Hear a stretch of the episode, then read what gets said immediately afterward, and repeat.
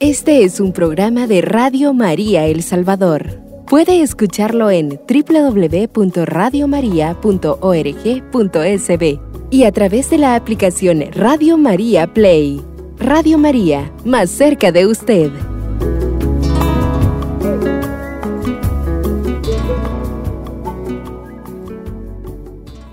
Bienvenidos amigos nuevamente a su programa Madre Mía Estrella del Firmamento. Y efectivamente vamos a seguir conversando sobre el tema que nos quedó pendiente en nuestro último programa. Y es este porque llamamos a María el arca de la nueva alianza, o es María el arca de la nueva alianza, podríamos llamarle al programa de este día segunda parte, porque no terminamos de desarrollarlo en aquella ocasión. Y es tan extenso y maravilloso que realmente uno cuando escudriña las escrituras se encuentra esa riqueza que Jesucristo decía que cuando uno encontraba el tesoro, lo ideal es ir a, lo que hacen es ir a comprar el terreno, todo el terreno donde se encuentra ese tesoro. Y este es un gran tesoro el que tenemos en las escrituras y en la doctrina de la Iglesia Católica. En ese sentido, nosotros habíamos conversado sobre para, darle continuidad al tema, habíamos conversado sobre qué, era el arca de la alianza. Eh, lo voy a hacer brevemente en este momento para darle esa continuidad y paralelismo que significa el tema de hoy. Porque llamamos a María el arca de la nueva alianza. Bueno, ¿qué era el arca de la alianza? Era lo que hablábamos en el programa anterior. Y para recordar que después de ser liberados de la esclavitud de Egipto y darles los diez mandamientos, Dios pidió a Moisés, a su pueblo, construir un santuario, es decir, la tienda del encuentro, y dentro de este un arca, que eso significa cofre en hebreo, sobre el cual habitaría en medio de ellos. Eso está en Éxodo 25, 8 al 22, así lo mencionábamos en el, en el último programa. Entonces, veremos, y esto es importante, lo quiero volver a acotar para poder darle continuidad al tema, eh, veremos que eh, el arca es lo siguiente. Uno es el lugar donde Dios habitaba en la tierra. Dos es el cofre donde se encontraban las tablas de los diez mandamientos, algo de maná y la varía de Aarón. Esto está en Hebreos 9.4. Tres, estaba hecha de madera de acacia, que es la madera incorruptible, según la tradición griega y tradición judía. Fíjense bien, no es así nomás que solo porque era una madera que podían encontrar no, era una madera incorruptible. Cuatro, está cubierta completamente de oro para representar santidad absoluta. Y cinco, el lugar donde la nube de la gloria de Dios descendía. Esas cinco características eran importantes en el arca de la alianza del pueblo hebreo. Y bueno, entre otras maneras, pues la Biblia muestra la importancia de María en la historia de la salvación al presentarla como el arca de la nueva alianza. Es decir, un cumplimiento de la prefiguración del arca de la alianza del Antiguo Testamento. Entonces, eh, para amarrar estos dos temas, voy a seguir desarrollando este, este interesante eh, visión tanto de los padres de la iglesia como de toda la historia de la iglesia respecto a el arca de la alianza y de María. Entonces, no nos debe de extrañar que no solo los rasgos principales del arca encuentren un paralelismo o culminación en María, sino también toda una serie de pequeños detalles que igualmente encuentran en ella eh, estos paralelismos. Bueno, podemos comprobarlo si seguimos eh, o si vamos al Evangelio y leemos a Lucas, pues después de presentarnos la anunciación con ecos del arca del Éxodo, pasa a continuación a relatarnos la visitación y llena la escena con más reminiscencias del arca. Ya vamos a explicar esto. Convirtiéndose en el arquetipo del episodio de David llevando el arca a Jerusalén, que está en 2 de Samuel capítulo 6 del 1 al 16. Ya lo vamos a explicar mejor. Entonces, vamos a seguir este análisis, eh, aunque el paralelismo se aprecia mejor si comparamos los textos griegos de Lucas, eh, igual con el eh, Antiguo Testamento. Igualmente se puede captar el, paralelismo en el significado si usamos traducciones modernas al español. Vamos a ver, ¿qué significa todo esto que acabo de, decir? Por ejemplo, nos vamos a ir al Antiguo y al Nuevo Testamento y vamos a ver eh, estos paralelismos que tanto estamos insistiendo. Por ejemplo, en 2 de Samuel, capítulo 6, versículo 2, dice que David se levantó y fue a la región montañosa de Judá para llevar ahí el arca del Señor. Y en el Nuevo Testamento, en Lucas 1.39, dice que María se levantó y fue. Fíjense bien cómo en el Antiguo Testamento dice que David se levantó y fue. Y ahora María se levantó y fue a la región montañosa, igual que en el Antiguo Testamento, de Judá, a visitar a su prima Isabel. Es interesante, tanto David como María van a la región montañosa de Judá. Se levantaron y fueron a la región montañosa de Judá. Uno para llevar ahí el arca y María para visitar a su prima Isabel. Bueno, estas dos poblaciones, eh, podríamos decir, es Baalá de Judá, hoy se llama Kirjat 1, y el otro donde vivía Isabel, Ein Karim, así se llaman ahora, distan entre sí solo 7 kilómetros y ambas están en la región montañosa que hay al oeste de Jerusalén. Es decir, fueron ese, ese, paralelismo que marca en 2 de Samuel 6.2 y Lucas 1.39 sería suficiente para entender eh, todo el desarrollo del tema que empezamos en el programa anterior. Pero no solo hay eso, sino que hay mucho más. Vámonos en este momento al Antiguo Testamento. Continuamos en 2 de Samuel, capítulo 6, versículo 9. Dice lo siguiente, dice que David admite ser indigno al recibir el arca cuando dice, ¿cómo podrá venir a mí el arca del Señor? Qué interesante, ¿no?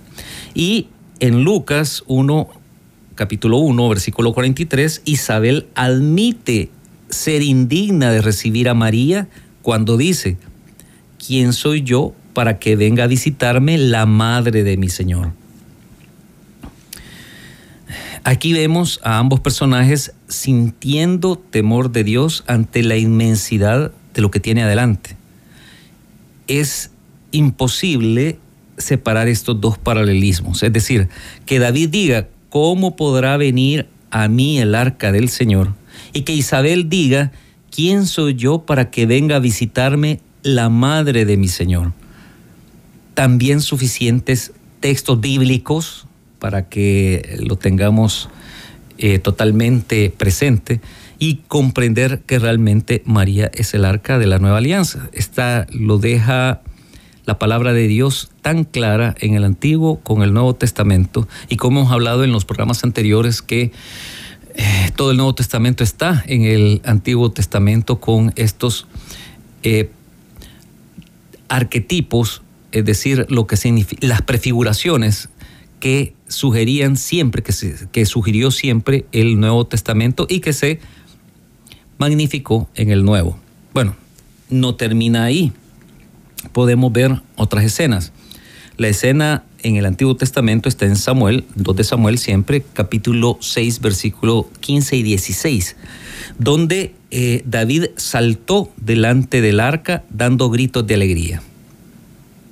Y en el Nuevo Testamento, Juan, bueno, Juan Bautista saltó en el vientre de Isabel cuando escuchó la voz de María e Isabel dio un grito de alegría.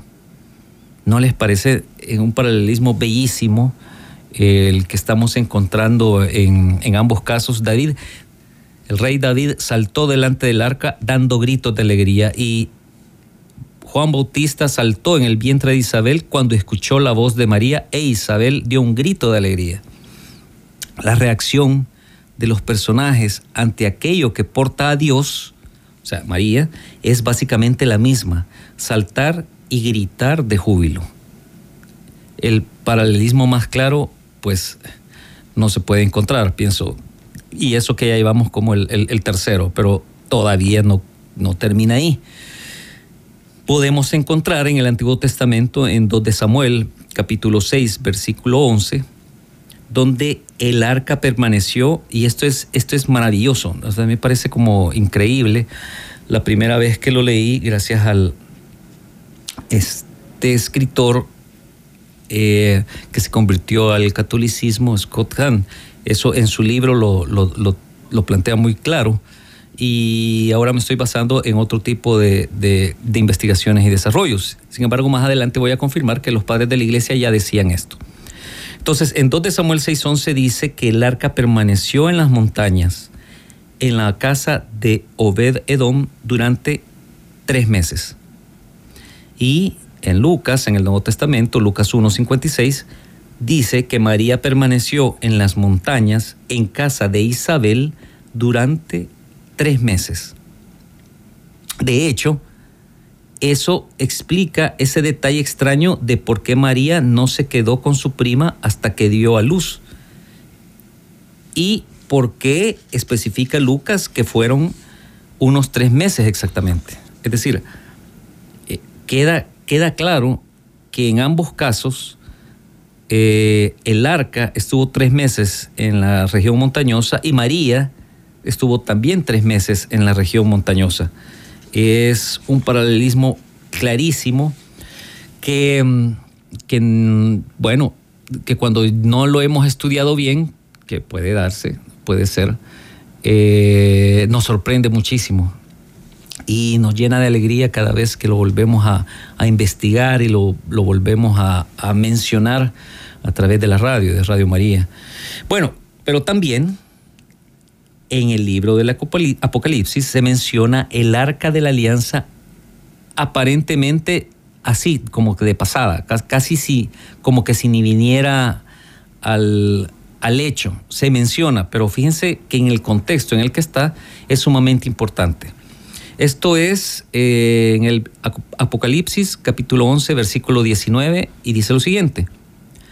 En ese momento se abrió el templo de Dios que está en el cielo y quedó a la vista el arca de la alianza. Hubo rayos, voces, truenos y un temblor de tierra y cayó una fuerte granizada. Bueno, todo esto está eh, en el fin del capítulo 11, pero todo en el Apocalipsis es, pues ya sabemos que es simbólico y encierra un significado importante no existen aquí detalles superfluos.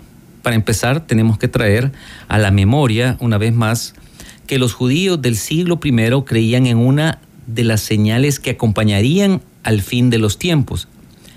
El fin de los tiempos se refieren a los tiempos mesiánicos, ¿no?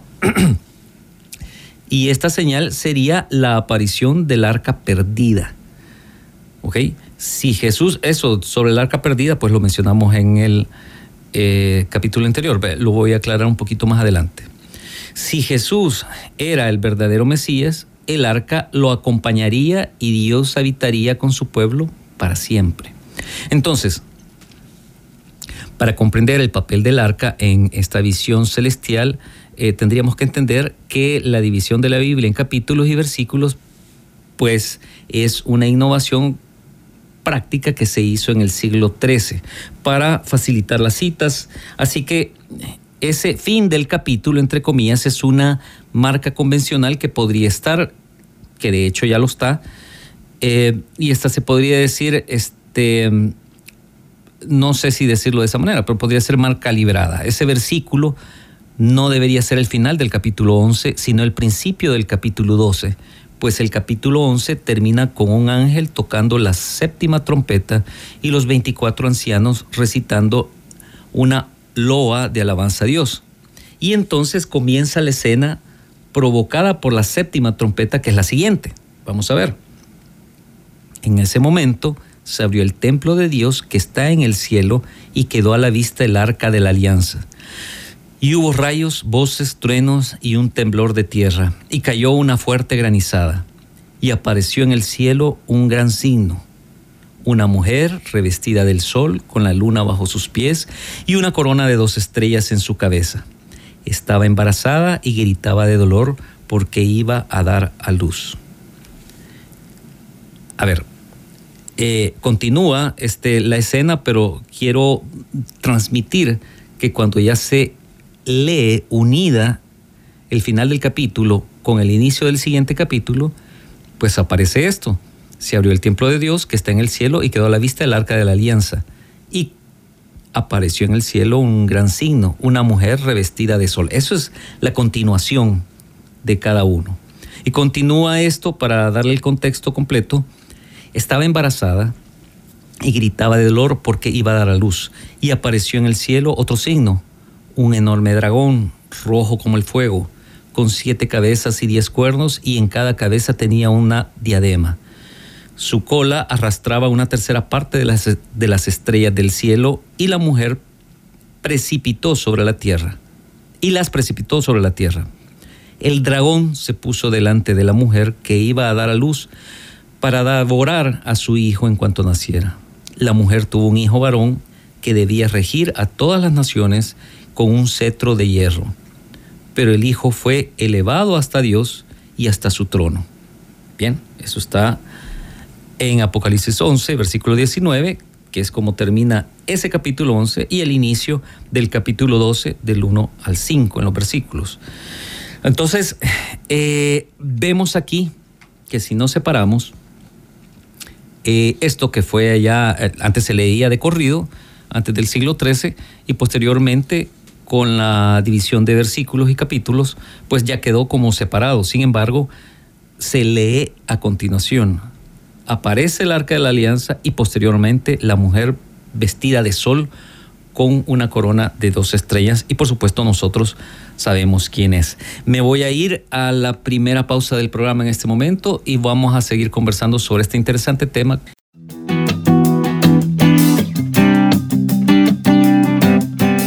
Radio María El Salvador, el podcast, cada vez más cerca de ti.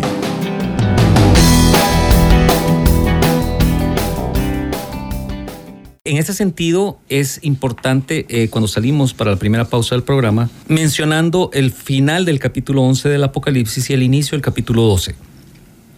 El final muestra la imagen del arca y el inicio, el final del capítulo 11 y el inicio del capítulo 12 muestra a una mujer vestida del sol eh, con una corona de dos estrellas. Pues eh, esa mujer ya sabemos que no era otra que María, la que da luz al Mesías, ese hijo varón que debía regir a todas las naciones con cetro de hierro, eh, tal como profetiza el Salmo 2.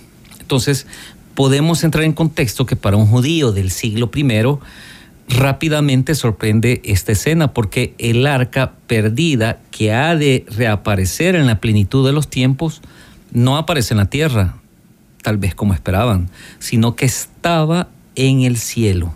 La visión empieza con la aparición del arca en el cielo rodeada de rayos y a continuación aparece una mujer rodeada de rayos de luz. Y ya no se dice más del arca, sino que se empieza a contar la historia de esa mujer, que es María, como si el arca hubiera aparecido en escena por error y sin ninguna consecuencia. Esto es porque no se trata de dos apariciones sucesivas, sino de una aparición mostrada como dos símbolos.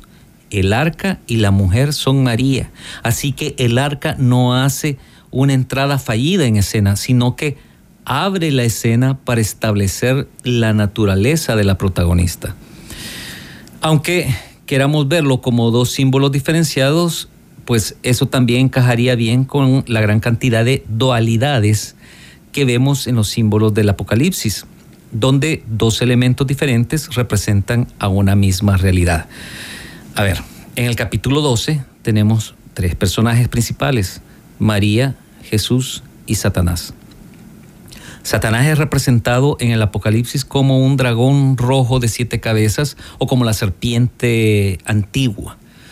Jesús aparece como el cordero o como hombre, y María estaría representada como la mujer y como el arca. Sea como sea, el arranque de esta visión establece una conexión estrecha entre el arca y María. Y esa conexión entre ambas naturalezas se hace más explícita porque la mujer está embarazada del Mesías. Así como el arca de oro contiene en su interior la presencia de Dios, la mujer vestida del sol contiene en su interior la presencia de Dios. Entonces, podemos regresar ahora a Jeremías y veamos lo que en su libro nos dice sobre el arca. Veamos. Y cuando hayáis multiplicado y fructificado, vamos a ver, esto está en Jeremías capítulo 3, versículo 16. Cuando os hayáis multiplicado y fructificado en el país, en aquellos días, se refiere a mesiánicos, oráculo del Señor, ya no se hablará más del arca de la alianza del Señor, ni se pensará más en ella, no se la recordará, ni se la echará de menos, ni se la volverá a fabricar.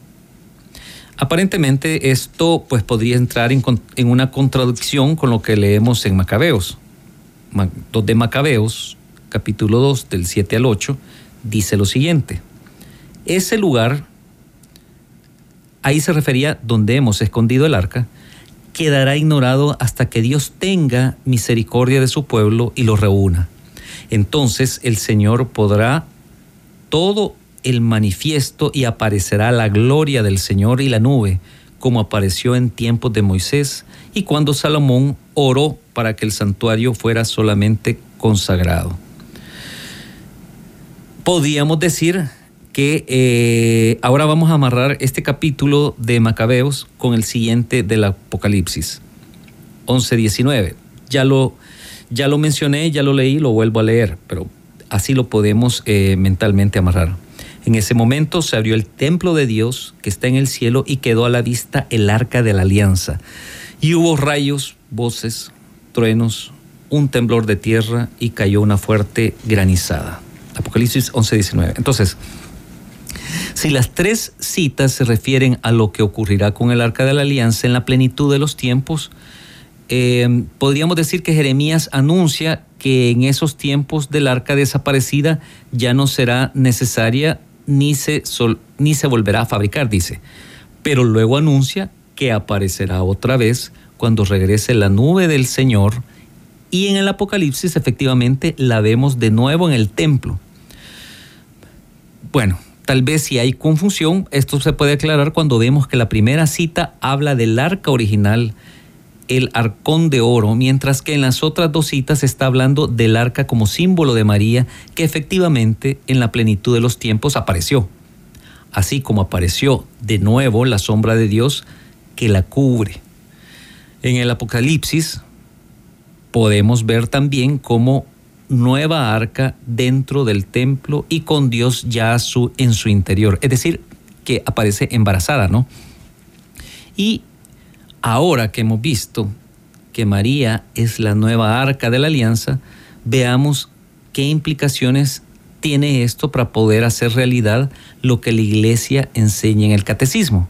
A ver, ¿qué es lo que dice la iglesia en el catecismo? En el catecismo de la iglesia católica 487, como numeral, dice lo siguiente.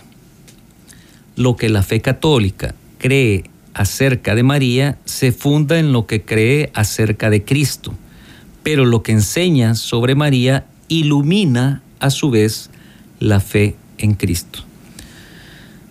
Esto es muy importante comprenderlo, especialmente cuando eh, se generalmente y sucede siempre se nos ataca a los católicos por nuestra devoción a la Santa Madre, pero cuando ya comprendemos que es parte del papel de la salvación que Dios así lo quiso y no vamos a ir ni contra Dios ni contra la Biblia porque hemos estado dando citas bíblicas, pues tenemos que entender que en el fondo es esto que dice el catecismo de la Iglesia Católica, que lo que se enseña sobre María ilumina a su vez la fe en Cristo. Bueno, es indiscutible que María llevó a Jesús en sus entrañas, eso estamos claros. Pero vamos a ver qué significado tiene el presentarnos a María como la nueva arca que nos dice eso de María y más aún, ¿qué nos está diciendo eso sobre Jesús?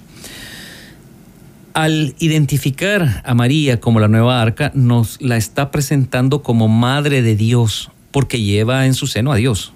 Como Virgen perpetua, porque es pura como el oro puro, porque es intocable y porque es incorruptible como la acacia, la madera de acacia y el oro que llevaba el cofre que, había hecho, que se había hecho del arca en el Antiguo Testamento. Entonces, la simbología de su virginidad, cuerpo puro, puede igualmente referirse a ser inmaculada, alma pura, pero en principio al arquetipo del arca se refiere más al contenedor, el cuerpo de María y no tanto a su alma, aunque también, por supuesto, para la María Inmaculada sin pecado funciona mejor el arquetipo de la nueva Eva que vimos y que hemos estado nosotros analizando durante todo este tiempo en nuestro programa. Entonces, de este modo, el prototipo del arca encierra los cuatro dogmas marianos, la Madre de Dios, la Siempre Virgen, la Inmaculada y la Ascensión. De la Ascensión ya vamos a hablar más adelante, si nos da chance, pero siempre en relación a que María es la nueva arca de la alianza. Ya lo vamos a ver. Pero también en el arca vemos otra característica de María como profeta, la que habla en nombre de Dios, así como vemos en sus apariciones en Lourdes, en Fátima, etc. Veamos esta parte que es sumamente interesante. Cuando Moisés entra a la tienda del encuentro para hablar con él, oía la voz que le hablaba de lo alto del propiciatorio que está sobre el arca de la alianza, de entre los dos querubines. Entonces hablaba con él. Eso lo encontramos en números 7, capítulo 89. Recordemos también la cita del Apocalipsis donde se nos dice que el arca, que del arca salían voces, es decir, Dios habla por medio del arca, es decir, puede hablar a través de María. Eh, recordemos ese momento, eh, que es el Apocalipsis 11-19, que ya lo leímos varias veces, pero quiero darle eh, ese contexto para, para tenerlo claro. En ese momento el templo de Dios, que está en el cielo, y quedó a la vista el arca de la alianza. Hubo rayos, voces, truenos y un temblor de tierra, y cayó una fuerte granizada. Es decir, el arca de la alianza fue recubierta de oro puro y guardada en el Sancta Santorum del templo porque ella era el lugar donde Dios se, habría, se haría presente en su pueblo y que iba a contener los objetos más sagrados de Israel, los diez mandamientos, el maná del cielo y la vara de Aarón. Hebreos capítulo 9, versículos del 3 al 4, por si alguien tiene una duda en ese sentido. Pero si María es la nueva arca, ¿qué nos dice esto de Jesús. Fíjense bien.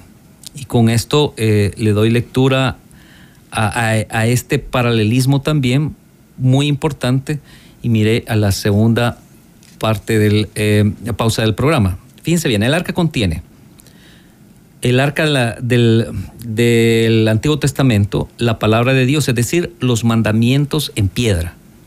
Y María, embarazada, contiene el verbo hecho carne, que es la palabra de Dios. Eso está clarísimo en Juan capítulo 1, versículos del 1 al 4. El arca del Antiguo Testamento contiene un cuenco con maná que cayó del cielo. Había poco de maná que cayó del cielo, lo, tenía adentro del arca del Antiguo Testamento. Y María, embarazada, contiene el pan de vida bajado del cielo, es decir, Jesucristo, ¿no? Eso lo podemos leer claramente en Juan capítulo 6, versículos del 48 al 58. El arca además contiene la vara de Aarón, es decir, el sumo sacerdote, el arca del Antiguo Testamento. Y María contiene el verdadero y definitivo sumo sacerdote, Hebreos capítulo 5, del 1 al 10. Y en un, en un término coloquial podemos decir, si solo con estos tres eh, características de lo que contenía el arca eh, de Moisés con el arca de la nueva alianza, podríamos quedarnos, pero es que eso explica totalmente el papel de nuestra Santa Madre en el plan de salvación y no tendrían que tener ninguna duda eh, bueno, por lo menos los hermanos separados sobre este, sobre este tema y el papel de María en, el plan de salvación durante dos mil años, hasta ahora, ¿no? Y va a ser hasta el fin de los tiempos como lo prometió Jesús. También hay algo más. El arca del Antiguo Testamento contenía la presencia del mismísimo Dios entre su pueblo, así se definía. Y María, embarazada, contiene a el Emmanuel, que significa, como ya sabemos, el mismísimo Dios entre su pueblo, que eso es lo que significaba Emmanuel, Dios entre nosotros, Dios entre su pueblo. Mateo 1, versículo 23. Por lo tanto, al identificar a María con el arca, se está también afirmando que Jesús es el verbo de Dios, el pan de vida, el sumo sacerdote y, en fin, Dios mismo. Con esta idea me voy a la segunda pausa del programa y ya regreso para seguir conversando sobre este interesante tema.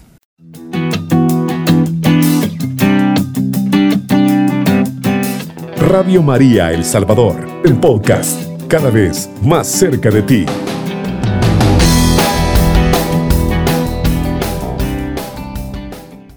Bien, estamos de regreso nuevamente en su programa Madre Mía, Estrella del Firmamento. Hemos estado conversando, bueno, ampliamente durante dos programas por qué llamamos a María el arca de la nueva alianza. Por muchas eh, circunstancias y, muy interesante, como decía al inicio del programa, em, de manera particular a mí me llegó esta idea a través de los escritos de un ex pastor protestante que se convirtió al catolicismo en Estados Unidos.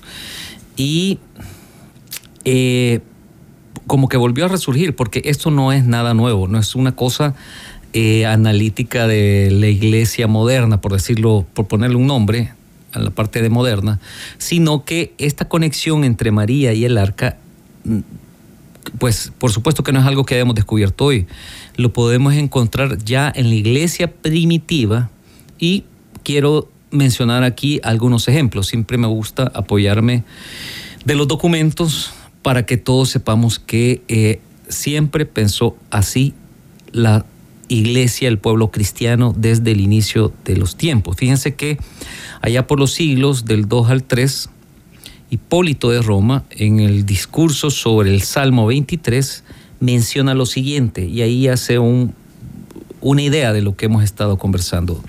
Y dice así, el Señor fue creado sin pecado, hecho en su naturaleza humana de madera incorruptible, esto es, de la Virgen y del Espíritu Santo, recubierto por dentro y por fuera, como así estaba por el oro más puro de la palabra de Dios.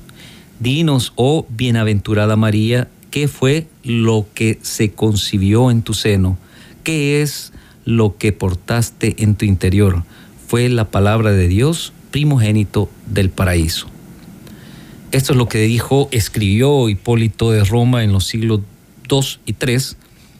Eh, pero fíjense aquí, eh, eh, bueno, no, dice claramente, no, no dice explícitamente, perdón, que es el arca de la nueva alianza, pero sí dice dos cosas sumamente importantes. Hecho de su naturaleza humana de madera, porque el arca antigua, por supuesto, era de madera incorruptible, de madera incorruptible. Esto es de la Virgen, ¿verdad? Y recubierto por dentro y por fuera como estaba por el oro más puro de la palabra de Dios. Es decir, el arca, recordemos, como dije al inicio, estaba formada, era un cofre formada por eh, oro y la madera de acacia, la madera incorruptible. Es decir, es sumamente interesante cómo Hipólito de Roma hace ese paralelismo en el siglo II. Ya en el siglo IV, Anastasio de Alejandría, en una homilía, se llama Homilía del Papiro de Turín, dijo lo siguiente. Oh noble Virgen, en verdad eres más grande que cualquiera otra grandeza, porque ¿quién es tu igual en grandeza, oh morada del Dios el Verbo? O pacto vestida de pureza en lugar de oro. Tú eres el arca en la que se encuentra el vaso dorado que contiene el verdadero maná, es decir, la carne en la que reside la divinidad. Tú llevas en tu interior los pies, la cabeza y el cuerpo entero del Dios perfecto. Tú eres el lugar en donde reposa Dios.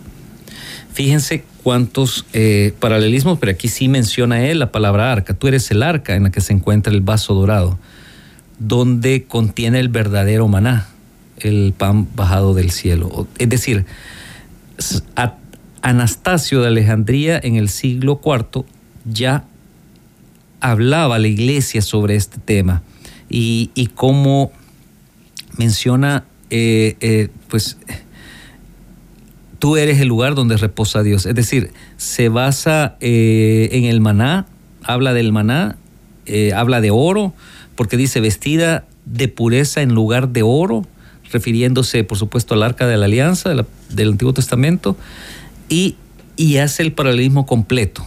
Y esta menciona la palabra arca. También hay otro, este está un poquito más también del siglo IV, se llama Epifanio de Salamina. Y esto está en el documento llamado Tratado sobre Pesos y Medidas del siglo IV. Entonces, ahí dice lo siguiente, está un poquito más largo, pero creo que vale la pena para terminar de comprender que la iglesia pensó así siempre, que no es algo nuevo. Bien, dice lo siguiente, y estas cosas también he relatado acerca del estamos, porque en el estamos que se ha transmitido como un sustantivo femenino se colocó el maná, que era el pan celestial, pero simbolizaba a la perpetua Virgen María, que es ciertamente oro del oro probado por la evidencia de su virginidad, porque contuvo el maná que descendió del cielo. Así que en el estamos contenía el maná y tenía una cantidad y María contenía la palabra que se proclamaba a través de los cuatro evangelistas, porque ella misma era el arca sagrada a la que apuntaba, de la cual el arca que se formó en el desierto era un tipo, pero María Santa, el arca viva, tenía la palabra viva llevada dentro de ella. Y además, cuando el profeta David llevaba el arca a Sión, bailaba delante de ella cantando y regocijándose. Y no era un milagro, sino una señal a modo de profecía, porque estas cosas sucedieron a modo de prefiguración y fueron escritas como ejemplo para nosotros a quienes ha llegado el fin de los tiempos. Como enseñan las palabras apostólicas, eh, a quienes, eh, como, como enseñan las palabras apostólicas, finaliza aquí Epifanio de Salamina. Bueno, hay, hay otra parte también que menciona él, pero aquí hubo un milagro, menciona Epifanio, porque cuando el arca viva habló de María, pone él, entró en casa de Isabel, el niño Juan bailaba en el vientre de su madre, saltando de alegría delante del arca a causa de aquel al que ella iba a dar a luz, el verbo vivo, el Mesías. Me parece que eh, tener también documentos eh, históricos de la doctrina, de la tradición, perdón, de la iglesia, eh, vale la pena volverlos a retomar acá porque ellos lo tenían claro desde esa época. Estamos hablando aquí del siglo IV. Y em, también hay otro documento que es homilía tercera sobre la Madre de Dios que va entre los siglos V y VI. Esto lo escribió Jacobo de Saruj. Son documentos que se encuentran en la tradición de la iglesia. Dice, la Madre, virgen y bienaventurada, era más hermosa aún que el arca llena de misterios de la casa de Dios. Cuando portaban el arca, David danzaba alegre. Él, David, es el tipo de lo que pasó a Juan el Bautista con la visitación de María, porque también esa doncella fue el arca de la divinidad. Creo que con esos cuatro documentos y esas lecturas sobre esos documentos podemos comprender claramente que el pueblo cristiano desde inicios de los primeros siglos, y aquí puedo hablar de esos documentos que van del siglo II al siglo IV, dijimos, antes de que Constantino eh, le diera, porque siempre nos acusan que Constantino vino a arruinar todo allá en el 313, si no me equivoco ya del año, y antes del surgimiento del protestantismo en 1517, ya esto estaba claro. En esa época, pues prácticamente todas las interpretaciones bíblicas que estamos dando, que estamos aquí mencionando, se encontraban ya desarrolladas en los primeros tres o cuatro siglos de la vida del cristianismo. Entonces, en estos ejemplos vemos también cómo la iglesia primitiva, siguiendo a los apóstoles y siguiendo a los padres de la iglesia, toma sus creencias no solo de lo que dice el Nuevo Testamento, sino también de lo que dice el Antiguo Testamento, directa o indirectamente, sobre Jesús, y eso, por supuesto, que también pasa eh, por María. Eh, y algo muy importante, que estas enseñanzas que hallamos en la iglesia primitiva han sido fielmente preservadas por la iglesia católica y por eso podemos leer en el catecismo lo siguiente y es algo sumamente importante. El catecismo en el numeral 2676 dice esto. María, en quien va a habitar el Señor, es en persona la hija de Sión, el arca de la alianza, el lugar donde reside la gloria del Señor. Ella es la morada de Dios entre los hombres. Eso es, sumamente importante porque voy a retomar ahorita, antes de, retirarme ya para finalizar el programa, uno de los temas que siempre mencionaba antes, pero eh, para que recordemos que el pueblo hebreo llevaba el arca de la alianza para sus batallas. Nosotros tenemos batallas siempre, ya sea que por enfermedades, por, por cualquier tipo de cosas, siempre tenemos batallas en esta tierra. Acabamos de pasar una sumamente complicada con el, eh, con el COVID, pero las enfermedades siempre existen, siempre vamos a tener batallas el pueblo cristiano. Y pues eh, el arca de la alianza es algo importante para superar las batallas para el pueblo hebreo, pues nosotros ahora entendemos que rezamos el rosario, apoyándonos en nuestra Santa Madre, podemos caminar sobre esta vida para ir liberando muchas batallas. Eso es parte de, de lo que Dios nos entregó cuando Jesús le dijo, Juan, ahí tienes a tu madre.